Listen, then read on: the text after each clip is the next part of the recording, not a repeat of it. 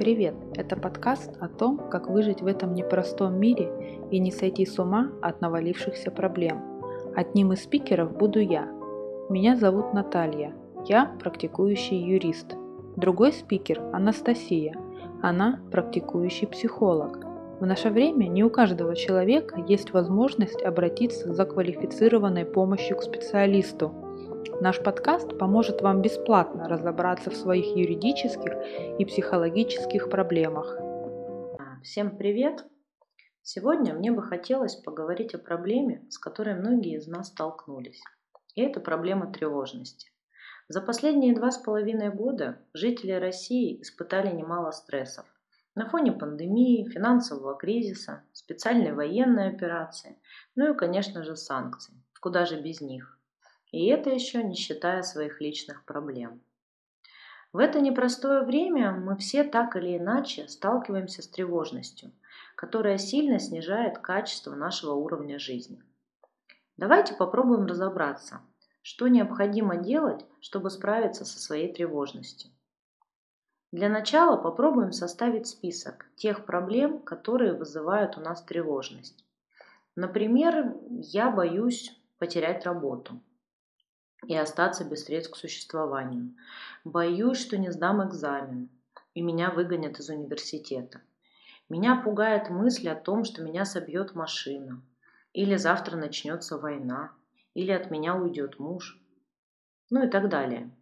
А, дальше нам необходимо разделить свои тревоги на те, с которыми мы реально что-либо можем сделать, и на те, а, в которых от нас вообще ничего не зависит. Если решение проблемы от вас не зависит, и вы не в состоянии на это как-то повлиять, то нужно рассмотреть варианты, как можно минимизировать последствия. Действительно, тема тревожности сейчас э, актуальна как никогда. И, возможно, людям в тревожном состоянии не совсем понятно, о чем речь. Давай попробуем разобрать это на каком-нибудь примере, чтобы было понятнее, о чем мы говорим. А, хорошо, давай представим с тобой караван, идущий по пустыне и везущий какой-то товар. Самый большой страх этого каравана – попасть в бурю и потерять свой товар. Но как бы караван этого не страшился, его путь лежит через пустыню. Других вариантов у него просто нет. И вот на его беду случается буря. Что же ему делать? Бороться с ней бессмысленно, силы не равны, Поэтому караван останавливается, ложится на песок и пытается укрыться от бури. И после того, как буря стихает, а, единственное, что ему остается, это подсчитать свои убытки и продолжить свой путь дальше. Суть этой истории в том, что не нужно пытаться бороться с неизбежным. Это бессмысленно. В случае, если решение проблемы все-таки зависит от ваших действий, необходимо взять листок бумаги и для начала выписать все, что вас тревожит, и распределить проблемы от наименее значимых к более значимым. Ну, это примерно как контрольная работа в школе. В связи с тем, что время урока у нас ограничено, сначала мы всегда решаем простые задачи, постепенно переходя к сложным. Если мы будем делать наоборот, то нас начнет захлестывать волнение, от того, что мы не справимся со сложной задачей, и в этом случае до простой у нас просто не дойдут руки. Ну и в общем двойка нам в этом случае гарантирована. А, дальше мы должны описать на бумаге возможные решения проблемы. Что конкретно я могу сделать в этом случае? И только после этого выбрать подходящий вариант для решения своей проблемы. Нам необходимо действовать по каждому пункту. Только старайтесь не перебирать в голове возможные варианты после того, как вы выбрали уже единственный правильный. А, с одной стороны, это звучит легко и просто, а с другой не совсем понятно, что будет, если начать перебирать варианты. Разве не может получиться так, что появится новый правильный вариант? А, хорошо. А, давай представим, к примеру, что у тебя вечером мероприятие но тебе э, нечего надеть, нет подходящего платья. Ты идешь в магазин, и вдруг, проходя мимо витрины, ты видишь платье. Оно идеально тебе подходит, его фасон и цвет будет очень уместен на этом мероприятии. В общем, классное платье. Ты от него просто в полном восторге. Ты заходишь в магазин и просишь консультанта, чтобы он принес тебе нужный размер. Он возвращается в примерочную с платьем нужного размера, но по собственной инициативе приносит еще пару платьев, которые, как ему кажется, тебе очень даже подойдут.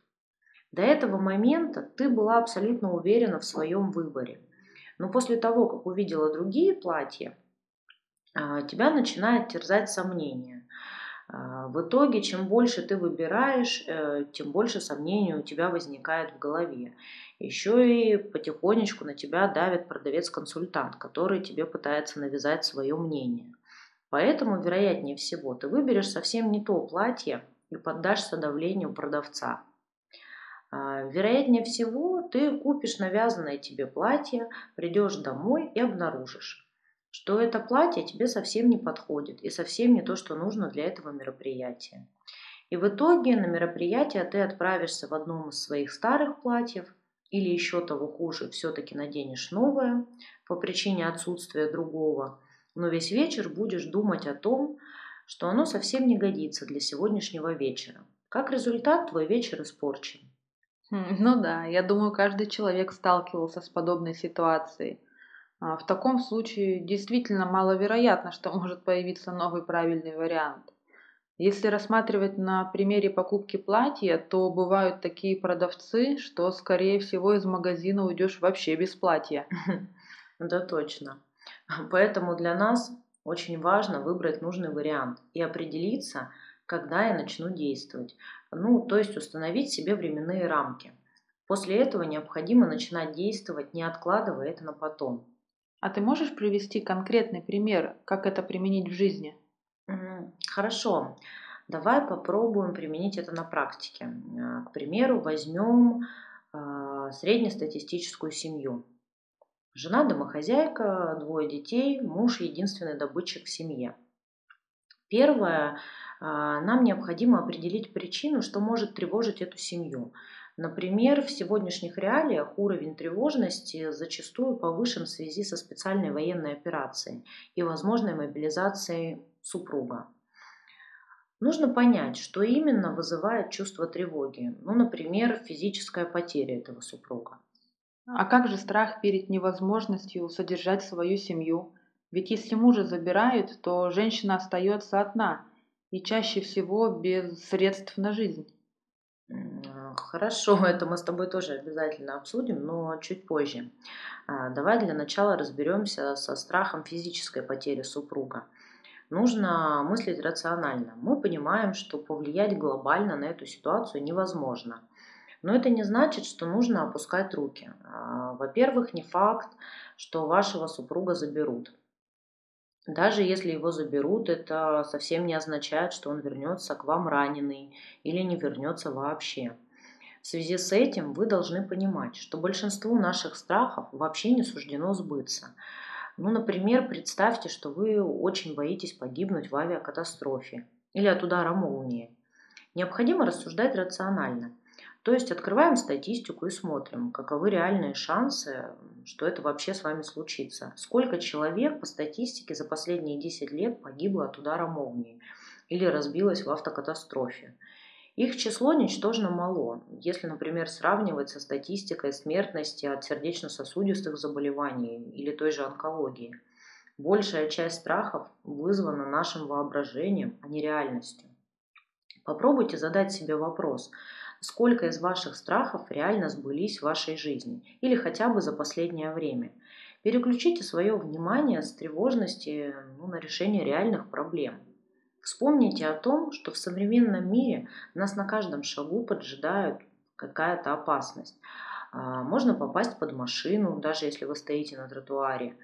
А, вас может убить упавшее дерево во время сильного ветра может случиться анафилактический шок а, в кабинете у стоматолога. Ну, куда еще безопаснее место можно найти. Ну, в общем, и так далее. Но давайте рассуждать реально, каковы шансы, что с вами это случится. А, да и в любом случае мы не можем на это никак повлиять, как бы нам этого не хотелось. Поэтому задумайтесь, есть ли вообще смысл об этом думать и тревожиться, если от нас ничего не зависит. Ну а как же с финансами? На что жить? Да, действительно, это очень наболевшая тема, пожалуй, для всех.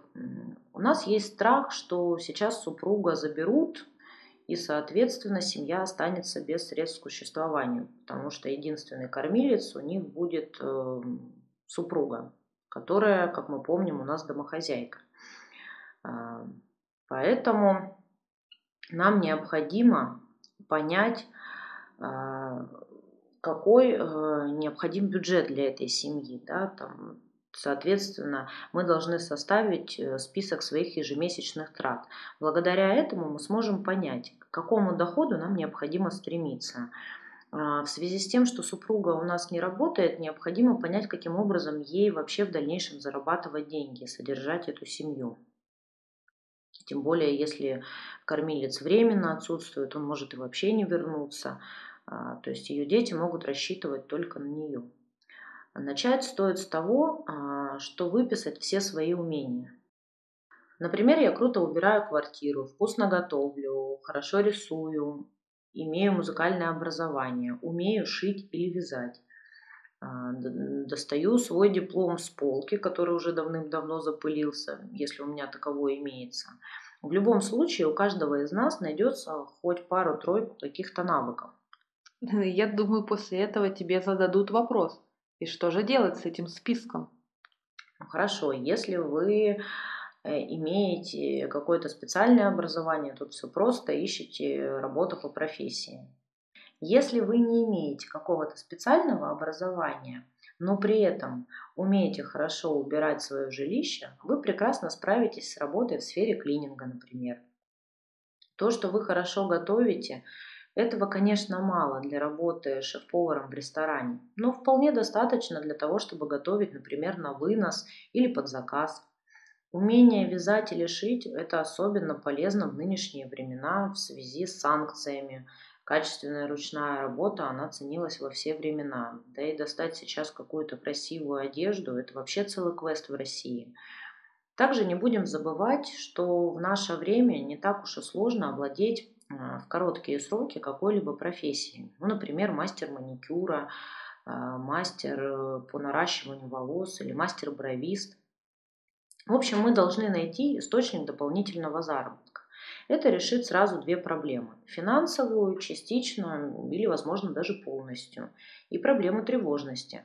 Человек, у которого нет свободного времени – а, нет, просто ну, не имеет возможности тревожиться. В тот момент, когда мы действуем, уровень нашей тревожности снижается, а, поскольку невозможно думать о двух вещах одновременно, ровно так же, как и находиться в двух местах одновременно. Не будем забывать о том, что у нас двое детей, и поэтому нам необходимо при выборе работы отталкиваться от того, насколько мы привязаны к режиму наших детей – Можем ли мы себе позволить ходить на работу? Или работа наша должна быть из дома? И обязательно помним, что детям нужна спокойная, уверенная и любящая мать.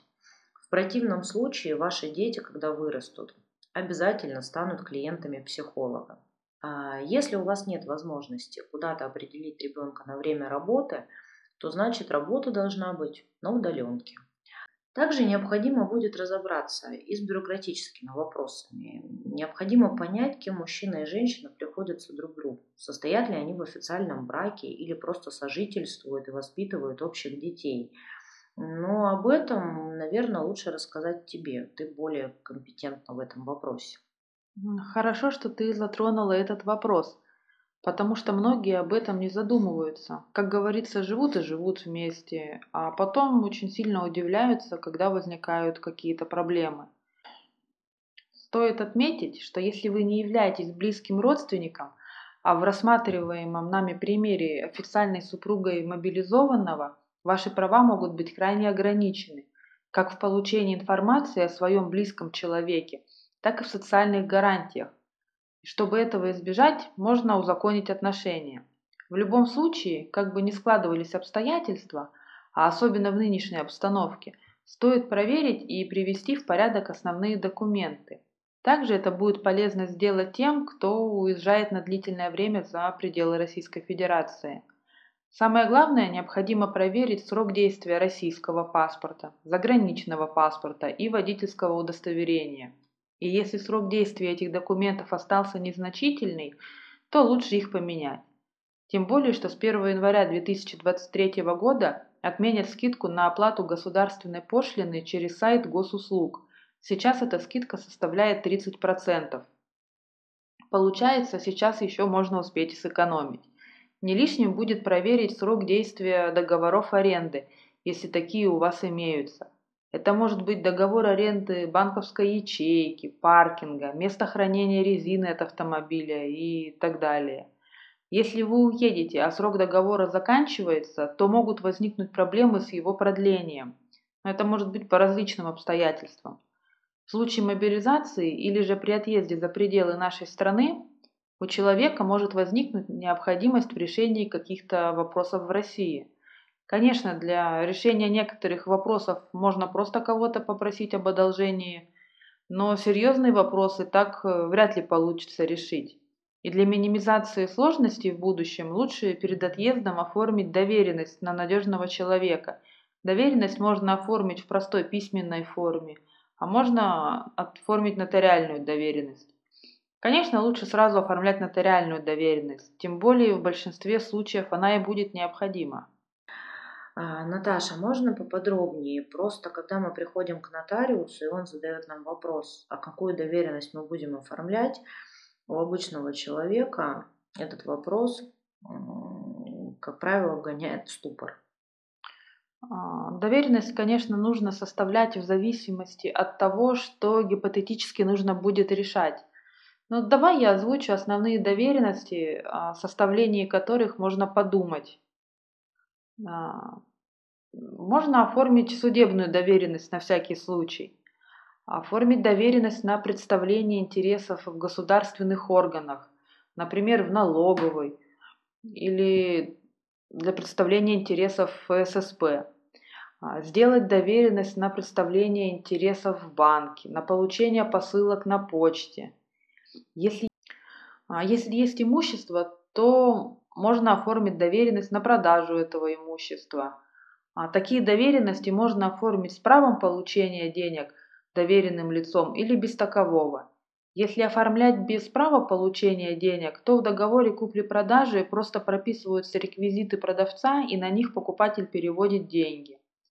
Но в такой доверенности нужно учесть, что, возможно, потребуется включить госорганы, которых необходимо будет получать какие-либо справки, выписки или совершать иные действия, необходимые для выхода на сделку.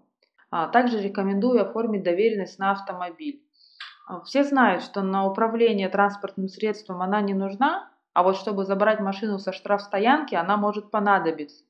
Потому что автомобиль со штрафстоянки можно забрать либо по доверенности, либо может забрать тот, кто вписан в полис ОСАГО. Доверенность можно составить и оформить у любого нотариуса. Как правило, у них есть типовые формы. А также можно обратиться к юристу или адвокату и они составят текст доверенности в зависимости от ваших потребностей, а потом уже обращаться к нотариусу с готовым образцом. А, Наташ, ну уж если мы заговорили о том, чтобы привести все свои дела в порядок, есть еще один щепетильный момент, о котором в нашем обществе говорить не принято. А, мы все не вечные, особенно сейчас, во времена эпидемии, войн и так далее – как бы грустно это ни звучало, но стоит подумать и о завещании. Ведь это тоже часть нашей жизни. Ну да, действительно. Никто из этой жизни живой не выберется. А, про завещание можно много рассказывать, это достаточно объемная тема, есть много нюансов в ней. Но сейчас давай рассмотрим самое основное. Э, в завещании мы можем распорядиться своим имуществом на случай смерти. Завещание составляется в письменной форме и заверяется нотариусом. Просто если у человека есть чем распорядиться, то стоит подумать об этом заранее. А, то, что составлять завещание нужно в старости, это стереотип. Просто если человек не женат, у него нет детей, родители уже умерли, а имущество у него есть, то в случае его смерти его имущество перейдет родственникам. Семейные отношения у всех разные, и кто-то не хочет, чтобы имущество перешло тому, кто потенциально может быть наследником. На этот случай люди и составляют завещание. Можно завещать имущество хоть друзьям, хоть соседям, кто кому захочет. Единственное, что нужно учитывать, это наличие обязательных наследников. И нужно помнить, что наследник может получить не только имущество, но и долги, если они есть. А в составлении завещания нет ничего страшного, ведь при необходимости его можно будет отменить или составить и удостоверить новое завещание – в любом случае завещание вступает в силу только после смерти наследодателя. До его смерти все имущество принадлежит ему, и наследники на это имущество не имеют никаких прав. А, если вы составляете завещание там, в 30-40 лет, это не значит, что вы сразу умрете. Завещание это просто документ. Не надо усложнять себе жизнь дурными мыслями. В общем, ребята, помним, что выхода нет только из гроба. И, конечно же, в большинстве случаев все зависит только от нас и наших решений. Ну да, я от себя бы хотела добавить, что лучше раствориться в своих делах, чтобы не раствориться в отчаянии.